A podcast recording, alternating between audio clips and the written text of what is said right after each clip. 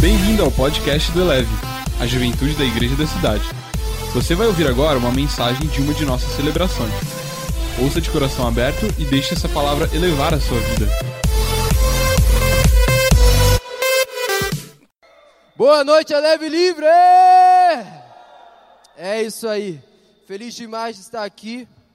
Mais uma vez, estamos em família. Queria agradecer pela honra, pela oportunidade. Feche seus olhos onde você está. Rapidinho. Vamos orar. Senhor, Pai, as coisas estão um pouco mais calmas hoje. Nós não entendemos por quê. Mas certamente, Pai, seu espírito está planejando algo. Ó, oh, Pai, ah, existe o ditado que diz que a calmaria vem antes da tempestade. E Pai, eu sei que não é uma tempestade que vem para nos abalar, mas para mover, Pai, o nosso interior e transformar quem nós somos. Pai, venha sobre nós nessa noite. Eu te entrego tudo o que o Senhor, Pai, já nos deu. Tudo que o Senhor quer falar, tudo que o Senhor quer fazer, Pai, seja feita, Pai, conforme a Sua vontade. Não existe eu, não existe Eloy, Pai, só existe o Senhor, aquilo que o Senhor quer falar, a minha boca é Sua, e Pai, tudo damos a Ti. É isso que nós pedimos e agradecemos no nome de Jesus. Gente, nós queríamos falar um pouquinho hoje a respeito de algo um tanto quanto inusitado. Talvez o que, mais nós tem, o que nós mais temos ouvido falar ultimamente é a respeito de uma palavra nos grandes púlpitos, nos grandes palcos, aqueles que nós vemos como referência, uma palavra tem estado em evidência, que é avivamento. Quantos aqui já ouviram essa palavra mais de duas vezes a semana? Levante sua mão. Avivamento. Dez, alguém falou aqui. Cara, avivamento é a palavra que mais nós temos falado, porque de fato é algo importante e nós acreditamos que Deus realmente está trazendo algo que vai mudar toda a nossa perspectiva como Brasil através desse avivamento que está chegando. Quantos, quantos de nós acreditamos nisso, amém? Mas a realidade é que, dentro desse avivamento, nós temos que pensar. Existe um grande perigo naquilo que se fala muito, que é que vire uma moda. E aquilo que vira moda é perigoso porque toda moda tem um fim. Então, quando nós falamos e repetimos a respeito de avivamento, nós temos que entender que o avivamento ele não vem para ser uma moda que tem um fim, mas vem para ser uma cultura que vai nos transformar, transformar a nossa sociedade, transformar a sua família, transformar você, transformar os seus relacionamentos. Nós temos que ter consciência da gravidade, de quão grande na verdade é isso que está vindo. Agora, além de transformar essa perspectiva da cultura, da política, da economia, e que eu dou amém por isso, e eu me alegro muito, porque de fato nós precisamos. Mas além disso, o principal pilar do avivamento é trazer pessoas para Jesus. É levar o amor, a palavra daquele que nos resgatou e está trazendo um ambiente propício para que essa atitude de espalhar aquilo que nós já temos seja mais fácil de ser feito. Sabe, então o pilar principal, além de todos os outros pilares importantes, é trazer pessoas para Jesus. E grandes pessoas, grandes teólogos, pastores que nós respeitamos, como Michael Brodor, como Bill Johnson, enfim, eles têm falado muito e nós acreditamos aqui nessa igreja que este avivamento tem o potencial de trazer um bilhão de pessoas para Cristo. Um bilhão de pessoas. Eu não sei você, mas eu não tenho muito bem a dimensão do que é isso a não ser que é muita coisa, e é de fato muita coisa. E quando nós então começamos a pensar a respeito de um bilhão de pessoas, nós temos que começar a pensar também a respeito de o qual é a quantidade, o que é que nós temos que fazer, como é que nós temos que agir, onde nós estamos nesse cálculo. Se nós não estamos mais nesse um bilhão de pessoas, já estamos dentro da família de Cristo, qual é o nosso número? Se a gente for parar para fazer um cálculo rápido a respeito de quantidade de pessoas que devem se levantar para levar o amor de Cristo, se nós contarmos com somente um milhão de líderes, nós iremos ter um, um, uma pessoa para cada mil pessoas que virão a Cristo. Eu não sei você, mas isso é muita gente para cuidar. Mas se nós pensarmos então em um pouco mais, em 10 milhões de líderes se levantando, 10 milhões de pessoas pensando que há um dever nele, há um dever dentro dele de levar aquilo que Deus entregou, então nós temos um para cada 100 pessoas que virão a Cristo. E aí que nós entramos nessa mensagem, que a frase justamente que acabou de aparecer, uma frase que parece um tanto quanto romântica, mas assim, você é um em um milhão não somente pelo fato de que Deus te olha como alguém único e te pega de onde você está e transforma a sua vida, mas assim como também nós precisamos de um milhão, de cinco milhões, de dez milhões de pessoas, nós precisamos de você se levantando no meio dessa multidão para fazer diferença nesse mundo. Você é um em um milhão. Você é um em dez milhões. E sabe, nós vemos que esse problema de poucas pessoas se levantando para poder fazer aquilo que Deus nos chama é um problema que não é novo, antes mesmo da igreja existir, como nós conhecemos. Nós vemos Jesus falando com os discípulos lá em Mateus, capítulo 9, versículo 37, ele fala: orem para que Deus traga trabalhadores para a seara, porque a seara é grande, mas os trabalhadores são poucos. Ou seja, tem muita coisa para fazer, mas os trabalhadores são poucos.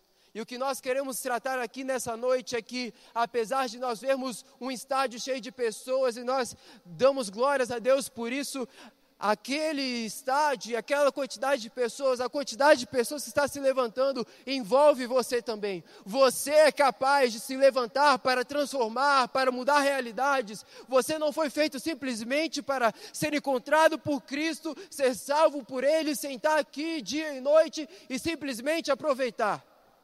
Nós temos visto uma realidade que o Evangelho tem crescido. Isso é muito bom, eu me lembro quando eu era menor e eu cresci no lar evangélico, então nós nos atentávamos muito à religião predominante, que era a católica.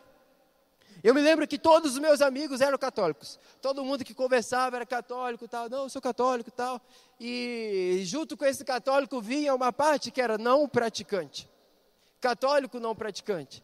E aí a gente via que talvez as pessoas eram batizadas, e as pessoas quando bebês, depois viu que talvez não era muito bem aquilo que ela queria. Talvez ela até fazia catequese, e aí era, nossa, demais tal. Mas a maioria era não praticante. E o perigo da, da, nossa crença, do evangelho estar crescendo, é que nós nos tornemos em uma parcialidade de cristãos evangélicos não praticantes. Aí você me fala, não, mas eu estou vindo, eu estou aqui, eu estou sentado, sabe? Eu falo em língua, já fui até batizado no Espírito Santo. Mas a realidade é que o Espírito Santo, Deus espera de nós muito mais do que uma frequência em um culto. Sabe, o que nós temos que nos atentar profundamente é qual seria a não praticância do Evangelho. Se o Evangelho então é levar boas novas, isso significa que se eu não levo aquilo que Deus me deu, eu sou um evangélico não praticante. Sabe, aí vem a questão para você: o que você está sendo? Um cristão que simplesmente vem aqui, senta e suga, mas não compartilha? Ou você finalmente entendeu que você é capaz, Deus te capacita para ir, levar e praticar aquilo que Deus tem para você? Porque a Bíblia já nos diz: a fé sem obras é uma fé morta. Portanto, nós temos que entender que o chamado para uma reação, um chamado para um releve resgate, um chamado para um releve campus, um chamado para uma vibe do bem, não é simplesmente uma vontade de você estar acompanhando a gente rumo a um ministério, rumo a um orfanato, rumo a alguma coisa, mas é a importância que nós entendemos e por isso, todo sábado nós falamos aqui, vamos impactar, porque você é a pessoa escolhida para impactar. Existe um objetivo naquilo que nós fazemos, nós não estamos perdendo tempo. A não ser que você decida que nós estamos perdendo tempo, porque se você não fizer nada com aquilo que nós estamos trabalhando, de fato, algum tempo foi perdido. Agora você vem e pergunta: não, mas Eloy, como assim? Eu sou uma pessoa que posso ser útil. Como assim? Eu sou um em um milhão. São tantas pessoas e todas elas estão capacitadas, todas elas estão prontas. Sabe, eu acabei de chegar, eu estou aprendendo um pouco a respeito daquilo que é ser filho de Deus, eu estou aprendendo um pouquinho a respeito daquilo que seria a vontade de Deus para a minha vida, o meu chamado, e eu dou glória a Deus pelo seu caminhar, de fato, passo após passo, amadureça na fé mas eu quero te mostrar a história de um homem que saiu de um completo rival de Jesus Cristo e se tornou o maior evangelista de todos os tempos. Abra sua Bíblia em Atos capítulo 9, rapidamente. Atos capítulo 9.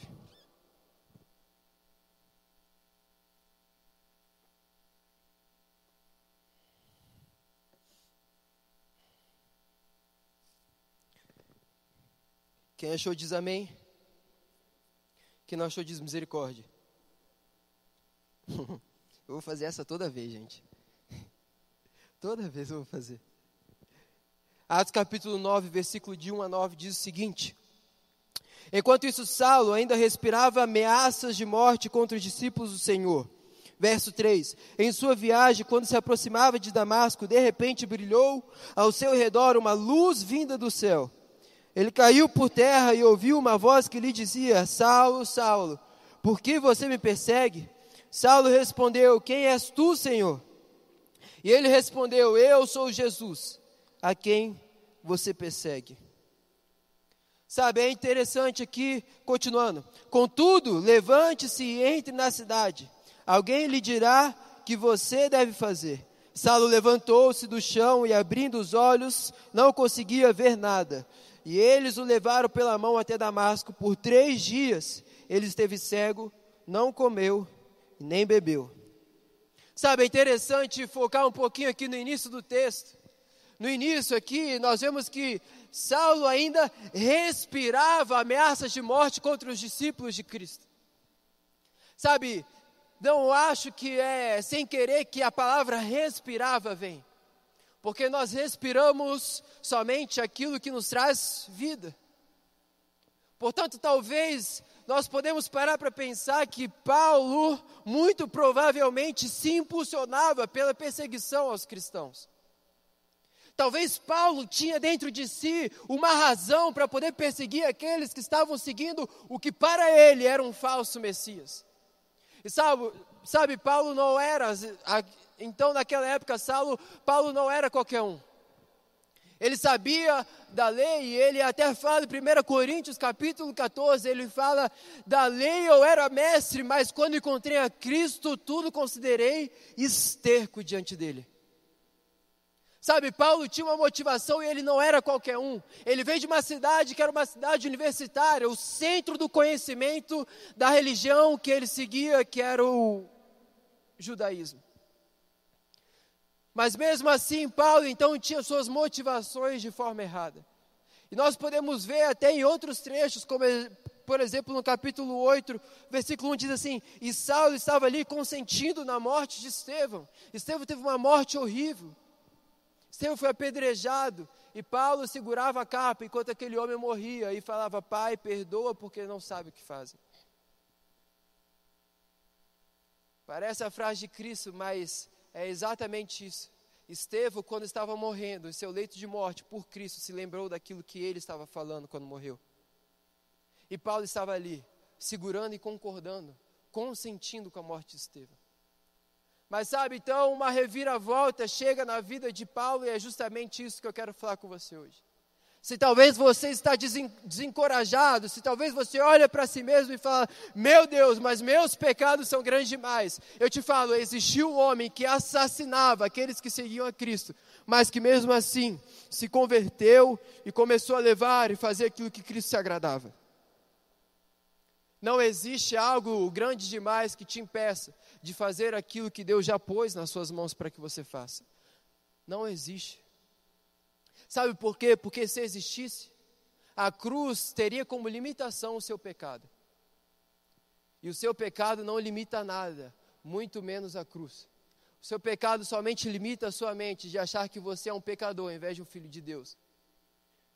Uma vez eu li num livro que chama Quando Homens Fiéis São Tentados. Ele fala o seguinte: quando uma pessoa cai em um pecado, ela se enxerga como pecador. E por se enxergar como pecador, ela volta a pecar. E por voltar a pecar, se acha mais ainda um pecador. E por se achar mais ainda um pecador, ela volta a pecar, pecar, pecar. Então o problema do pecado é que nós perdemos a nossa identidade. E o que Cristo faz nessa noite, o que Cristo está tentando fazer conosco, falando a respeito de Paulo, é nos tentando retornar para a nossa identidade, a mesma identidade que Paulo entendeu que estava recebendo naquele momento, de filho de Deus e capaz de levar o amor dele para onde quer que fosse. Mas para fazer isso da melhor forma, nós precisamos, Cristo precisa, que você entenda muito bem o que Ele está falando a você. E eu sei que talvez essa seja uma das tarefas mais difíceis de quem está chegando. Entender o que é que Cristo está dizendo. Em Atos capítulo 9, versículo 5, a parte B e, a, e o versículo 6 diz o seguinte: Saulo perguntou: Quem és tu, Senhor? Ele respondeu: Eu sou Jesus, a quem você persegue, contudo, levante-se e entre na cidade, alguém lhe dirá o que deve fazer. É engraçado pensar nessa parte, contudo. Jesus não vem e falei, eu sou Jesus, aquele que você persegue, e por que você me persegue? Vamos lá, chuva de surra em você. Negativo. Jesus falei, você que me persegue, mas contudo, entre na cidade, porque o meu plano é maior do que aquilo que você tem feito e eu não tenho tempo a, a gastar relembrando aquilo que são seus erros, quando na verdade eu tenho um tempo a gastar fazendo você viver grandes coisas ao meu lado, transformando a sociedade que está à sua volta. Essa é a palavra dele para nós hoje. Nós precisamos entender que Cristo está nos falando essa noite, não é a respeito de, olha, você fez coisas graves e por isso você tem que passar por um processo. Sim, passe por um processo, mas enquanto você passa pelo processo de Cristo, fale para os outros a respeito de quanto você está sendo transformado. Às vezes eu via um casal de namorado que veio conversar com a gente e falava: Olha, a gente está namorando e tal, e a gente está com algumas dificuldades, e eu estou com algumas dificuldades, eu sinto que a gente tem que terminar. E aí eu falava: Mas por quê? Porque a gente tem algumas dificuldades. E eu falava: Mas por que vocês não usam essa união de vocês para justamente ultrapassar essa dificuldade juntos? O que Cristo está tentando nos mostrar é que, apesar de nós estarmos passando por uma transformação, por uma conversão, a conversão e a transformação que está acontecendo na sua vida não te impede de falar a respeito do Cristo que está tocando você. Vai e falha. Vai e falha no nome de Jesus. Nós precisamos, na verdade, algo importantíssimo é que você entenda que justamente as pessoas que estão aqui neste lugar, são pessoas que vão te ajudar a caminhar essa caminhada nova e talvez o tanto quanto inusitada que é caminhar com Cristo. Você precisa receber as pessoas que Deus vai enviar para o seu crescimento. Nos versos, no verso 15 diz o seguinte: mas o Senhor disse a Ananias: Vá, este homem é meu instrumento escolhido para levar o meu nome perante aos gentios e aos seus reis e perante ao povo de Israel. É engraçado pensar aqui que nessa ocasião Ananias é chamado então para ser a pessoa que vai ativar a conversão de Paulo. Naquele trecho, um pouquinho mais antes, no verso 13 e 14, Ananias fala: Mas, Senhor, nós temos ouvido falar a respeito desse homem, do que ele tem feito com aqueles que o te seguem. Eu tenho receios. Então Deus fala o seguinte: Ananias, vá, porque este homem vai ser o que vai levar minha palavra para os reis e governos desse mundo. Sabe, existem pessoas que estão ao seu lado que guardam as palavras proféticas que você tanto tem esperado. Existem pessoas que Deus levantou para andar com você, para te ativar, e nós vemos no final dessa história que Ananias veio então, ora por Paulo e as escamas dos olhos de Paulo caem, e então finalmente aquele que seria quem Paulo iria matar se torna justamente aquele que vem e apresenta nova vida para Paulo. Sabe, nós precisamos entender que nós não estamos sozinhos. Porque se nós somos um no meio de 10 milhões, pense bem, existem outros 9 milhões 999 mil 999 pessoas para andar com você nessa jornada. Você não está sozinho nisso. Você não está sozinho nisso. E talvez você esteja olhando para si próprio E aqui vai uma palavra para você que talvez tem lutado tanto para poder trazer a sua família a Cristo. Existem pessoas que estão tentando te ajudar. E a ajuda muitas vezes não vem da forma que a gente quer. Às vezes a ajuda vem com palavras que nos desafiam e desafiam o nosso conforto. Mas você está lutando tanto para poder trazer sua família a Cristo, quando na verdade você está relutando a seguir os passos que Deus tem dado e tem mostrado através de outra pessoa. Talvez seu líder de célula, talvez seu colega, eu não sei. Eu sinto que tem pessoas aqui que vão finalmente conseguir trazer o nome de Cristo para suas famílias, quando entenderem que a rebeldia não faz parte mais de você e que, mesmo que talvez seja difícil, você precisa ouvir as pessoas que têm palavras proféticas para você e para sua casa. Para você e para sua casa. Sabe, não é à toa que Ele está fazendo, Ele está movendo, nós estamos no tempo talvez mais fértil da nossa terra, do nosso país. Eu me lembro que eu, nos congressos que eu fui com os meus pais, nas viagens missionárias, enfim, enfim, enfim, eu me lembro de volta e meia, quase todos os congressos, nós víamos grandes pessoas, como por exemplo Fernandinho falando, existe uma geração de profetas se, se levantando. A geração de Samuel. Quem aqui? Amém? Ninguém? E sabe, finalmente existe uma geração realmente se levantando, e essa geração sou eu e é você. Essa é a hora. E talvez você está aí andando de um lado para o outro sem saber para onde é que vai, o que tem dentro de você, o que você tem que jogar para fora, quando na verdade Cristo quer transformar você, e Ele está te falando: viva a transformação que Cristo traz à sua vida. Viva a transformação que Cristo te traz. E nós vamos falar justamente sobre o período em que Paulo encontra Ananias. Então as coisas começam a mudar. Verso 18 e 19 diz o seguinte: Imediatamente algo como escamas caiu dos olhos de Saulo e ele passou a ver novamente. Levantando-se, foi batizado e depois de comer recuperou as suas forças. Sabe, Paulo então estava passando por uma transformação um tanto quanto um tratamento de choque de Cristo. Cristo não veio assim, ó, ó amigão, vamos parar de perseguir os meus aí e tal, é que tá um pouquinho difícil. Sabe, o pessoal tá reclamando de tá surgindo a palavra aí, um bullying e tal, não sei o quê. Vamos tomar cuidado com dá para ser? Aí, quem sabe a gente te transforma, tal, eu toco sua vida. Não, não, não. Jesus veio como luz, derrubou ele do cavalo, deixou ele cego porque ele precisava que tanto a forma de ver quanto o posicionamento de Paulo fosse transformado para que finalmente ele pudesse receber aquilo que Cristo tinha para a vida dele. Deus está querendo mudar a sua forma de viver. Deus está querendo transformar o lugar onde você está. Talvez você está alto e eu acredito mesmo que a gente pode ter um certo sucesso, humanamente falando e humanamente lutando. Mas esse sucesso tem prazo de validade. E eu te dou um alerta aqui: não espere até o dia que você venha cair do cavalo, literalmente, como Paulo. Entenda que Cristo tem algo para você e está falando e repetindo e repetindo, porque não é por acaso.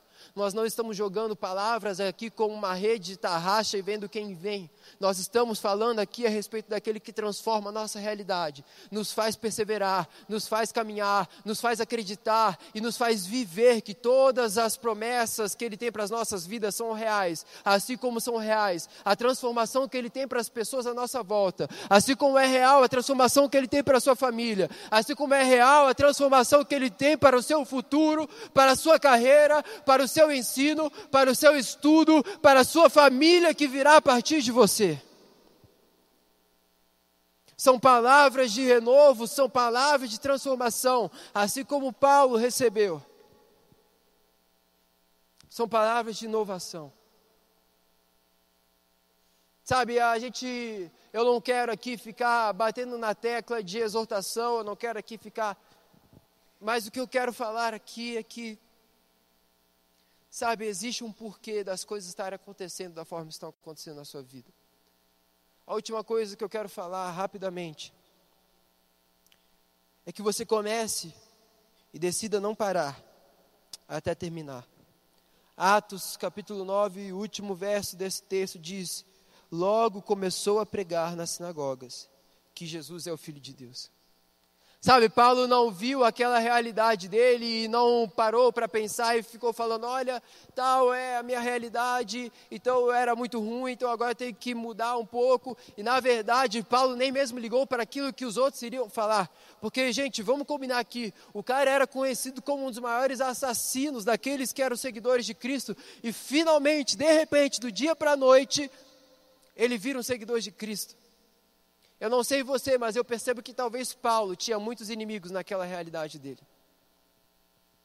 E um dia eu vi um pastor falando que me levou a refletir que aquilo que fala lá em Romanos capítulo 8, portanto já não há mais condenação para aqueles que estão em Cristo, talvez não seja simplesmente por conta do nosso pecado, mas talvez fosse a realidade que Paulo estava vivendo naquele momento, porque antes ele estava perseguindo Estevão e outras pessoas, e de repente, de, no nada, ele estava na igreja da mãe, do pai, do avô, da avó de Estevão. Sabe, as pessoas que talvez queriam matá-lo estavam ali ao lado dele. E mesmo assim ele não parou. Mesmo assim ele não falou, não, mas eu tenho que assim, primeiro me esconder um pouco, ir no low profile. Não, não. Paulo entendeu que quando nós recebemos o poder da vida eterna, nós temos que compartilhar, não importa como, não importa em que momento. A banda pode subir aqui rapidamente. Sabe, existe um porquê de as coisas estão acontecendo na sua vida da forma que estão acontecendo. Eu sinto que Existem pessoas aqui neste lugar que estão enfrentando dificuldades no emprego, dificuldades de promoção, dificuldades de se erguer no emprego. E sabe, Cristo já te falou há muito tempo que você tem um outro propósito, que as suas mãos devem trabalhar para outras coisas. E você está persistindo em algo que, apesar de te dar dinheiro agora, não te traz nenhum legado. Nós temos falado justamente a respeito de legado, porque legado é aquilo que vai deixar para a próxima geração aquilo que nós estamos vivendo, a transformação que nós estamos vivendo. E sabe, Cristo quer fazer realmente com que cada aspecto da sua vida convirja para Ele. Fica de pé onde você está.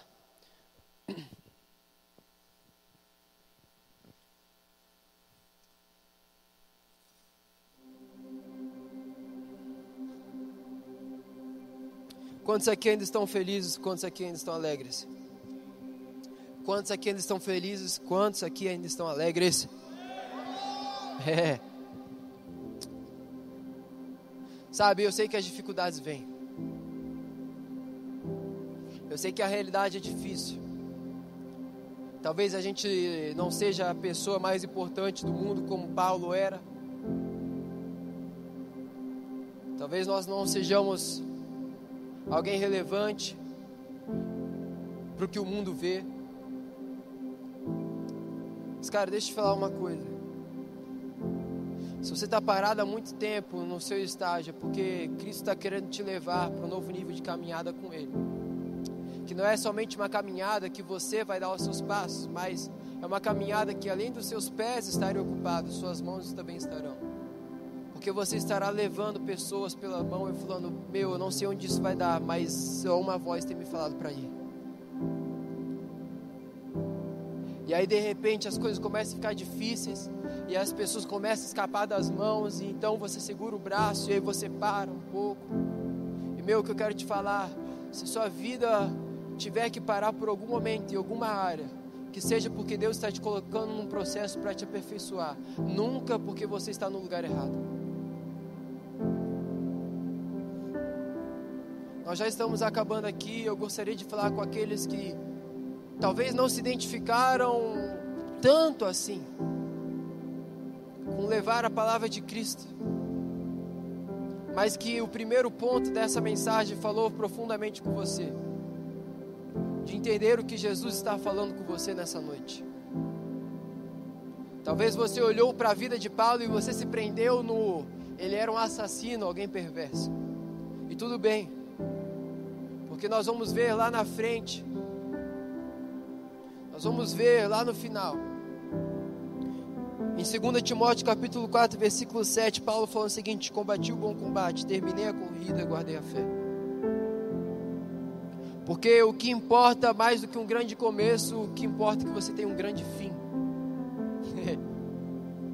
que você fale, combati o bom combate, combati as dúvidas, combati as incertezas, combati as pessoas que tentaram me parar, combati eu mesmo que tentei me parar mas guardo minha fé porque ela foi útil e o que devia ser feito foi feito. Sabe, quando eu falo assim, eu me lembro da minha avó, avó Joana, Rio de Janeiro, Zona Oeste, criminalidade e tal, pobreza. Então ela morre, matriarca da nossa família. Eu me lembro de uma certa vez, então, ir até o encontro de todas as pessoas que iam estar no enterro. Eu me lembro de vez por vez, primos, pessoas que eu nunca conhecia chegando e falando: aqui estão os meus filhos, aqui estão a minha mulher. E eu vim aqui para me despedir da tia Joana, que ela era chamada assim, porque eu agradeço porque Jesus agiu na vida dela. E eu me lembro de todas as vezes que eu estava sentado na poltrona, no chão, enquanto ela sentava na poltrona e falava de Cristo para mim. Sabe, o que Deus quer para a sua vida é uma vida de influência. A minha avó era alguém humilde, nunca foi rica. Nos seus últimos 20 anos de vida, eu nunca vi ela sair de sua casa. No máximo, sair do bairro tal. Mas a influência que Cristo tinha para a vida dela era sobre sua família e foi exercida da forma que tinha que ser exercida. E no final, existiam pessoas com lágrimas nos olhos agradecendo porque as vidas foram transformadas, porque uma senhora humilde de uma comunidade falou: Eu vou fazer a minha parte. E o que Cristo está falando para você é: faça a sua parte. Não importa onde você está e o que você está fazendo, faça a sua parte. Mas eu quero falar com aqueles que estão chegando e que estão vendo a gente aqui, adorando, louvando e falando. E eu queria te falar: o que nós estamos fazendo é a nossa parte. É a nossa parte de levar, a nossa parte de comunicar, a nossa parte de abrir o caminho para que você entenda que existe um Pai de amor que te espera nessa noite e Ele quer te encontrar. Elevou sua vida? Compartilhe. Se você quer tomar uma decisão por Jesus, ser batizado, servir no Eleve ou saber algo mais, acesse elevesuavida.com ou envie um e-mail para juventude@elevesuavida.com. Que Deus te abençoe.